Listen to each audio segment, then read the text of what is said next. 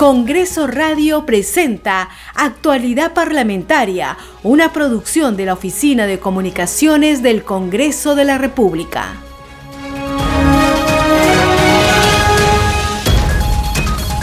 Muy buenos días, bienvenidos a Actualidad Parlamentaria, el noticiero matutino de Congreso Radio, un Congreso para todos. Hoy viernes 8 de abril de 2022 estamos con ustedes Franco Roldán en los controles y José Trujillo Ripamonti en la conducción. A continuación recorramos las emisoras de nuestro país que transmiten actualidad parlamentaria para luego presentarles las principales noticias del Parlamento Nacional. Este programa se escucha en las regiones del país gracias a las siguientes emisoras.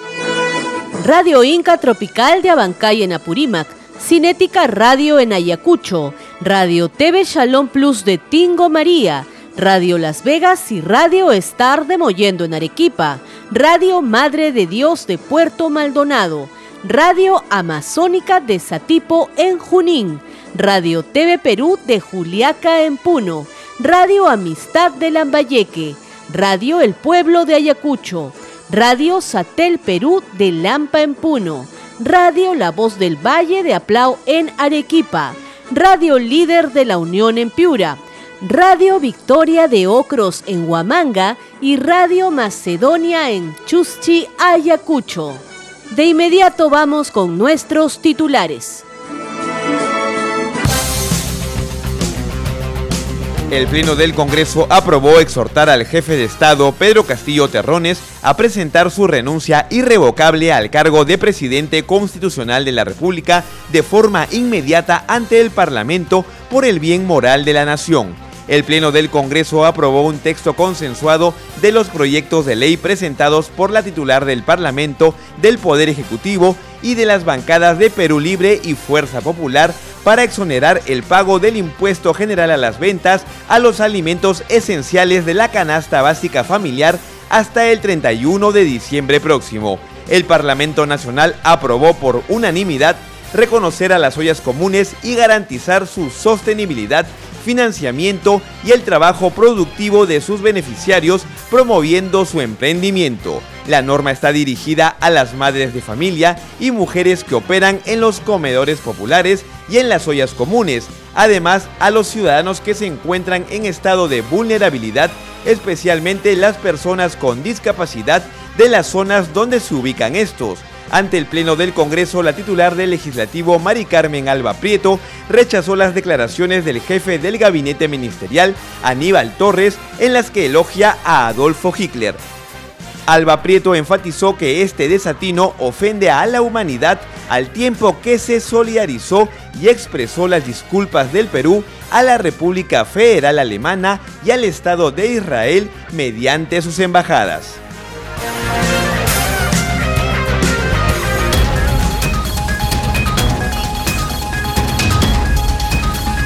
De esta manera iniciamos el desarrollo de las informaciones en actualidad parlamentaria por Congreso Radio, un Congreso para todos.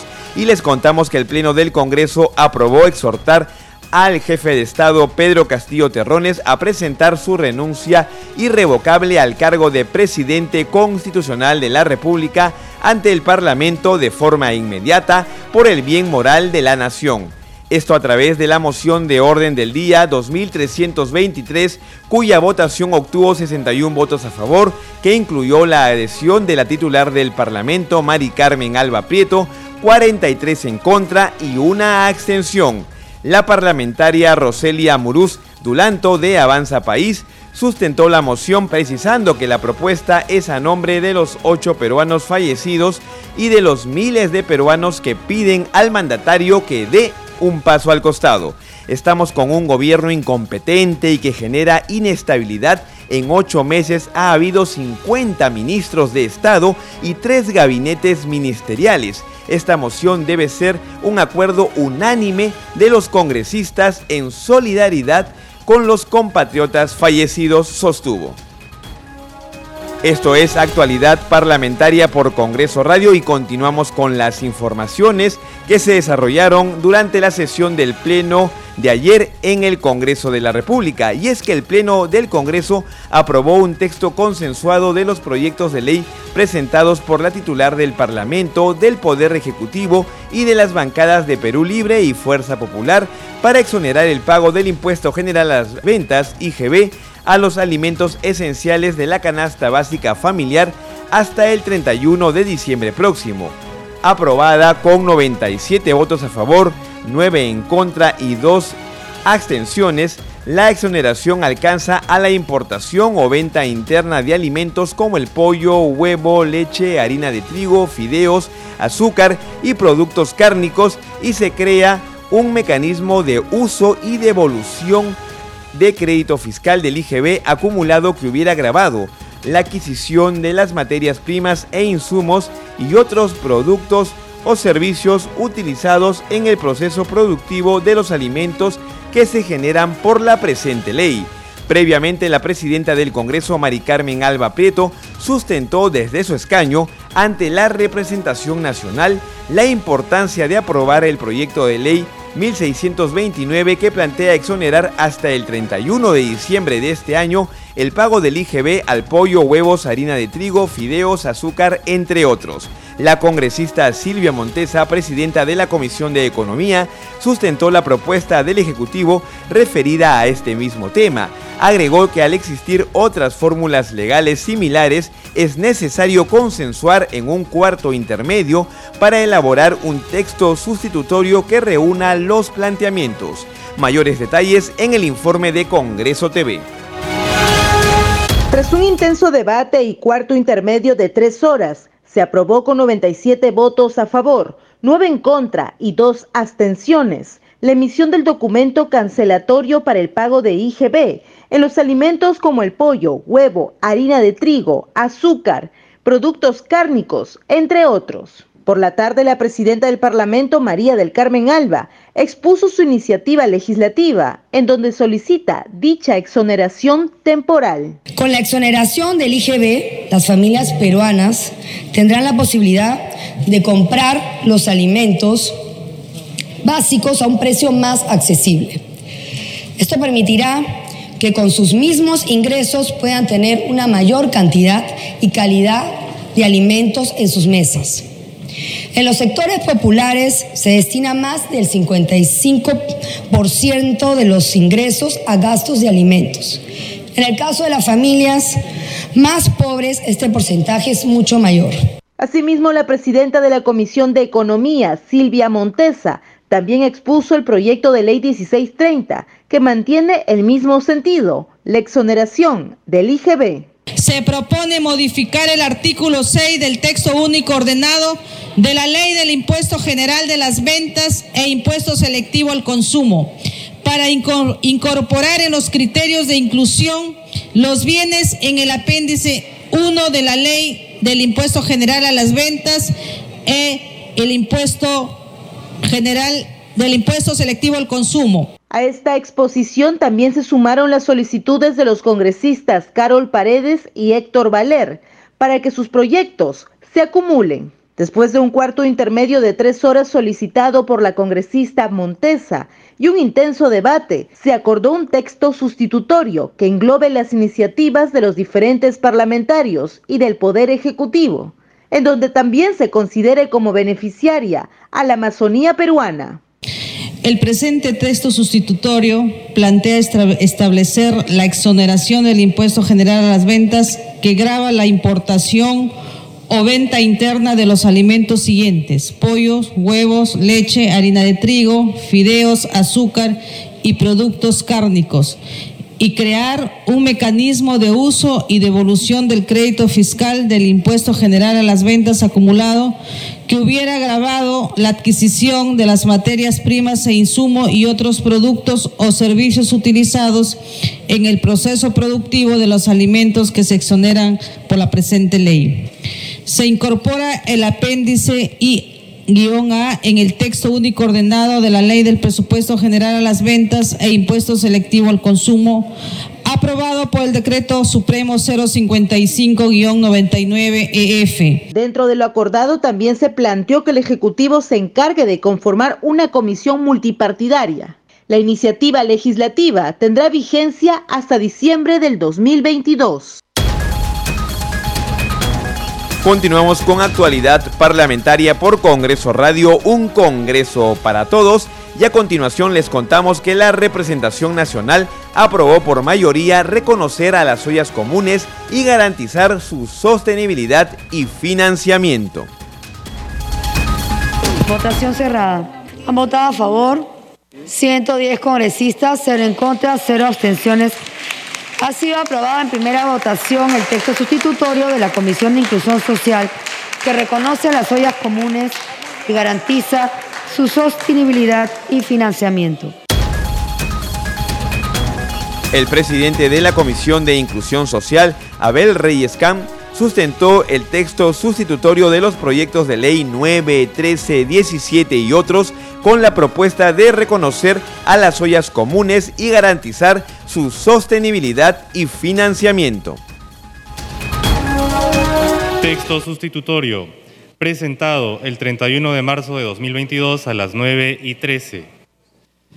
Ley que reconoce a las ollas comunes y garantiza su sostenibilidad, financiamiento y el trabajo productivo de sus beneficiarios, promoviendo su emprendimiento. Artículo 1.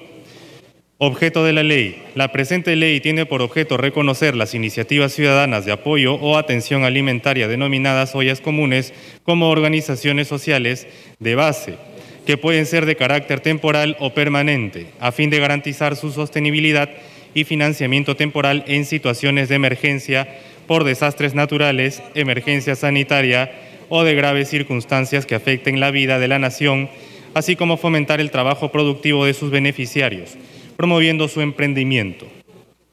Entiéndase por temporalidad el plazo que determine el decreto supremo o decreto de urgencia que declara la emergencia social Artículo 2. Finalidad de la ley. La presente ley tiene por finalidad 1. Contribuir a garantizar el derecho a la alimentación reconocido por los instrumentos internacionales de los que el Perú es parte.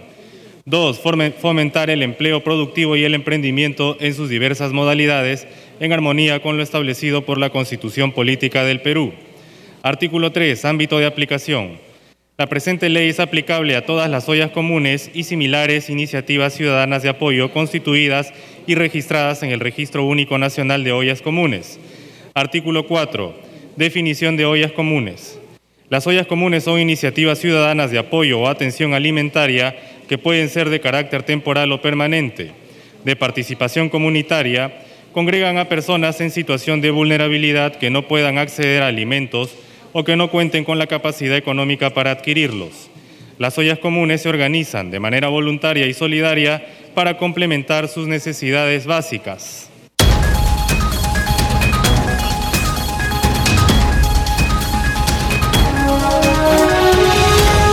La parlamentaria María Acuña Peralta de Alianza para el Progreso, como autora de uno de los proyectos, también sustentó esta propuesta legal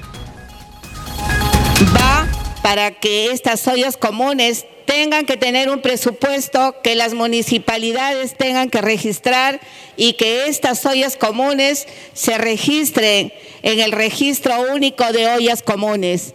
Gracias colegas y esperando que este proyecto vaya en favor de esas mujeres y de esos hombres que vienen trabajando a favor de, nuestros niños, de nuestros jóvenes y de la gente de tercera edad, porque son la gente más vulnerable las que se benefician con este proyecto.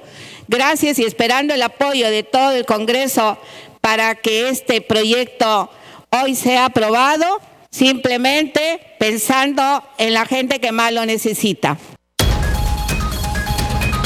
En tanto, la congresista Ruth Luque de Juntos por el Perú, autora de uno de los proyectos de ley para reconocer a las ollas comunes y garantizar su sostenibilidad y financiamiento, conversó con Congreso Radio. Escuchemos parte de este diálogo. Es una importante ley que es la acumulación de un aproximado de 11 iniciativas legislativas.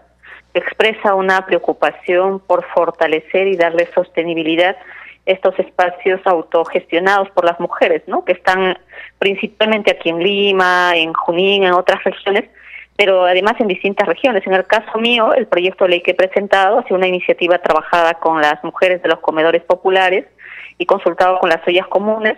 No tenemos la cantidad que hay acá en Lima u otras regiones, pero queda claro que ante la pandemia y ante una situación de crisis económica, esos espacios son fundamentales para darle comida y también darle soporte ¿no? al Estado y creo que esta ley fortalece, le ayuda a superar varios temas que más burocráticos que existían para su reconocimiento, pero además permite una mm, eh, un fortalecimiento que es lo que necesitaban en este momento. Con este reconocimiento congresista, ¿de qué manera se va a hacer más fácil el trabajo para estas personas, en su mayoría madres de familia, que a diario se encuentran tratando de, brindar el sustento alimenticio a, miles, ¿no? Como usted dice, ollas comunes a nivel nacional. Una primera cosa que tiene la ley es eh, asegurar el tema del presupuesto. Ese fue un tema de debate amplio, por eso es que Creo que este es el tercer, cuarto pleno en el que abordamos el tema y en realidad en este dictamen eh, y este texto que se ha votado permite asegurar eso, ¿no? Que, tenga, digamos, presupuesto de manera constante. Lo segundo es que eh, se entiende su naturaleza, ¿no? Sabemos que las ideas comunes han surgido en el contexto, pero también son espacios que van a permanecer. Muchas mujeres quieren mantener este espacio autogestionario, entonces la ley permite asegurar eso, ¿no? Decir que el Estado siga garantizándoles el apoyo y si ellas desean convertirse en un comedor popular, eso se haga de manera automática. Eh, y en el marco, digamos, de los beneficios, ¿no? Que propone la norma. Y finalmente hay una parte importante hemos coincidido con otras iniciativas que tiene que ver con la capacitación y el acompañamiento que en realidad ya es deber del Estado, pero creo que el, el hecho que esté plasmado en una ley lo contribuye para no abandonar estos espacios que solamente uno cree que pueden funcionar en crisis, pero en realidad en la práctica, digamos, eh, termina siendo una lógica de programa de complementación alimentaria, pero que eh, las mujeres alrededor de eso se agrupan este, y pueden desarrollar un conjunto de habilidades también, ¿no? Si hay que respaldo estatal y también privado. Esto es Actualidad Parlamentaria por Congreso Radio, un Congreso para todos. Y ante el Pleno del Congreso, la titular del Poder Legislativo, Mari Carmen Alba Prieto, rechazó las declaraciones del jefe del gabinete ministerial, Aníbal Torres Vázquez, en las que elogia a Adolfo Hitler. Alba Prieto sostuvo que este desatinado comentario ofende a la humanidad al tiempo que se solidarizó y expresó las disculpas del Perú a la República Federal Alemana y al Estado de Israel mediante sus embajadas. Señores congresistas, ante las lamentables declaraciones del Premier Aníbal Torres en las que elogia supuestos logros del genocida nazi Adolfo Hitler, quien es responsable de millones de muertes, producto de la masacre a judíos.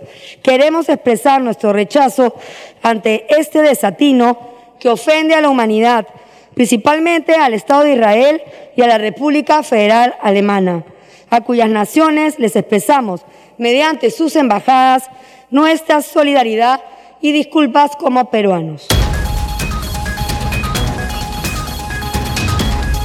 En otras informaciones les contamos que la representación nacional acordó establecer requisitos para que personas idóneas ocupen los cargos de ministros y viceministros, quienes deberán presentar declaraciones juradas y no tener sentencia condenatoria en primera instancia.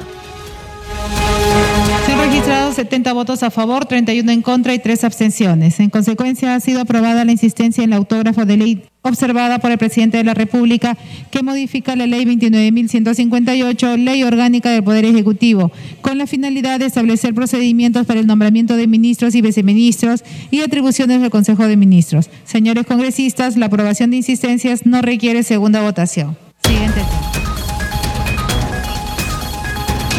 Por su parte, la parlamentaria Patricia Juárez, presidenta de la Comisión de Constitución, agradeció el consenso alcanzado para la aprobación de esta norma. Al respecto, en el dictamen se analizaron cada uno de los cinco motivos expuestos por el presidente de la República para observar la autógrafa de ley y debemos señalar que con respecto a la primera y quinta observación relativas al segundo y tercer párrafo del artículo 15 de la Ley Orgánica del Poder Ejecutivo, se recomienda la insistencia parcial respecto a la inclusión del segundo párrafo del artículo 15 de la Ley Orgánica del Poder Ejecutivo, toda vez que lo único que se hace en la autógrafa de ley es replicar lo que señala el artículo 39A de la Constitución respecto a que no pueden ejercer función pública quienes tengan sentencia en primera instancia por cualquier delito doloso en calidad de autores o cómplices. Asimismo, se recomienda el allanamiento parcial respecto al tercer párrafo del artículo 15 de la López sobre el impedimento para ejercer el cargo de presidente del Consejo de Ministros o de las carteras de Interior o Defensa, para quienes se encuentren siendo juzgados o sean acusados por la comisión de delitos de tráfico ilícito de drogas o terrorismo.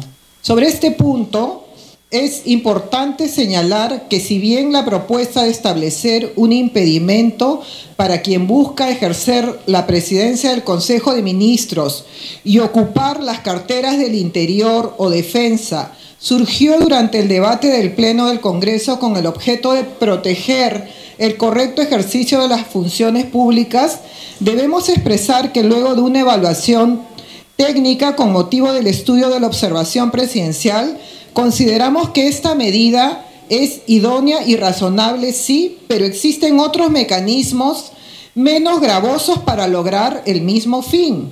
Nos referimos a la interpelación y censura ministerial que pueden ser activados por el Congreso cuando existan evidencias de alguna infracción funcional o falta de idoneidad de alguno de los ministros de Estado. Por ello se propone el allanamiento parcial con relación a las observaciones 1 y 5 y por tanto se acepta el retiro del tercer párrafo del artículo 15 de la Ley Orgánica del Poder Ejecutivo. Esta cortina musical nos indica que es hora de enterarnos de las actividades que se desarrollarán en la presente jornada en el Parlamento Nacional y para ello nos enlazamos con nuestra compañera Perla Villanueva que tiene toda la información al respecto. Muy buenos días Perla. Así es, José, tienes mucha razón. Muy buenos días. Hoy viernes 8 de abril del 2022 las actividades continúan en el Parlamento Nacional en breve, gobernadores de cinco regiones se presentan ante la Comisión de Fiscalización del Parlamento Nacional en el marco de una sesión en la que se continuará con la investigación referida a la paralización en la construcción de más de 3.000 obras públicas a nivel nacional. Las autoridades convocadas, José, a esta sesión son Maciste Díaz, que es gobernador de Huancavelica, también el gobernador de la región Loreto, Elisbán Ochoa, Pedro Ubaldo, gobernador de Pasco, Pedro Bogarín de San Martín y Ángel Gutiérrez de Ucayali. La comisión investiga la paralización de 3.314 obras, José, de las cuales 14 son hospitales que debieron estar implementados durante la pandemia de la COVID-19. Pero la agenda de actividades parlamentarias también incluye la sesión en breve de la Comisión Especial Multipartidaria sobre el BRAEM, en la cual se discutirá y se aprobará su plan de trabajo. De otro lado, el ministro del Interior, Alfonso Chavarri, ha sido invitado a la Comisión de Defensa Nacional con el objetivo eh, de que exponga sobre las medidas adoptadas por su sector en el tema de seguridad. Esto será a partir de las 10 de la mañana. José, la agenda parlamentaria de hoy contempla también para las 11 de la mañana, en este caso, la sesión de la Subcomisión de Acusaciones Constitucionales. En esta sesión se verá el informe final sobre la denuncia interpuesta contra el ex juez César Inostroza por parte de la Fiscalía de la Nación. Hay que precisar que el congresista Wilson Soto de la bancada Acción Popular será el encargado de sustentar dicho documento. La denuncia responsabiliza, recordemos, a Inostroza por los delitos de tráfico de influencias agravado, negociación incompatible y patrocinio ilegal. A su vez, José, la comisión que investiga las irregularidades en las compras realizadas en el sector público durante la pandemia va a recibir a la ex ministra de Economía María Antonieta Alba. Esto será a partir de las 3 de la tarde. De igual forma, a las 4 de la tarde, la Comisión de Pueblos Andinos, Amazónicos y Afroperuanos, Ambiente y Ecología continuará con la investigación del derrame de petróleo de la empresa Repsol en las playas de Ventanilla. En ese marco se va a escuchar a Jorge Acevedo, representante de Fratelli de Amico Armatori, empresa encargada de la embarcación que transportaba el combustible derramado. Y antes de terminar, José, hay que precisar que la Comisión Especial de Seguimiento a las Emergencias suscitadas por la COVID-19 tiene como invitada a la directora de inmunizaciones del Ministerio de Salud, María Elena Martínez, que se encuentra sesionando en este momento desde las 8 de la mañana. Y para nuestros oyentes, decirles que si quieren enterarse sobre las actividades del Parlamento Nacional, así como todo lo que sucede en el Poder Legislativo, puede ingresar a la página web www.congreso.gov.pe y también a través de nuestras redes sociales. Seguimos contigo en la conducción, José. Adelante. Muchas gracias Perla por tu completo despacho y por el cherry respectivo al final del mismo. Hay que recordarle a los oyentes de Congreso Radio que pueden seguir las incidencias comentadas por nuestra compañera Perla Villanueva a través de Congreso Radio, Congreso Televisión, nuestras redes sociales y como bien lo ha señalado ella a través de nuestro portal web. Este programa se escucha en las regiones del país gracias a las siguientes emisoras.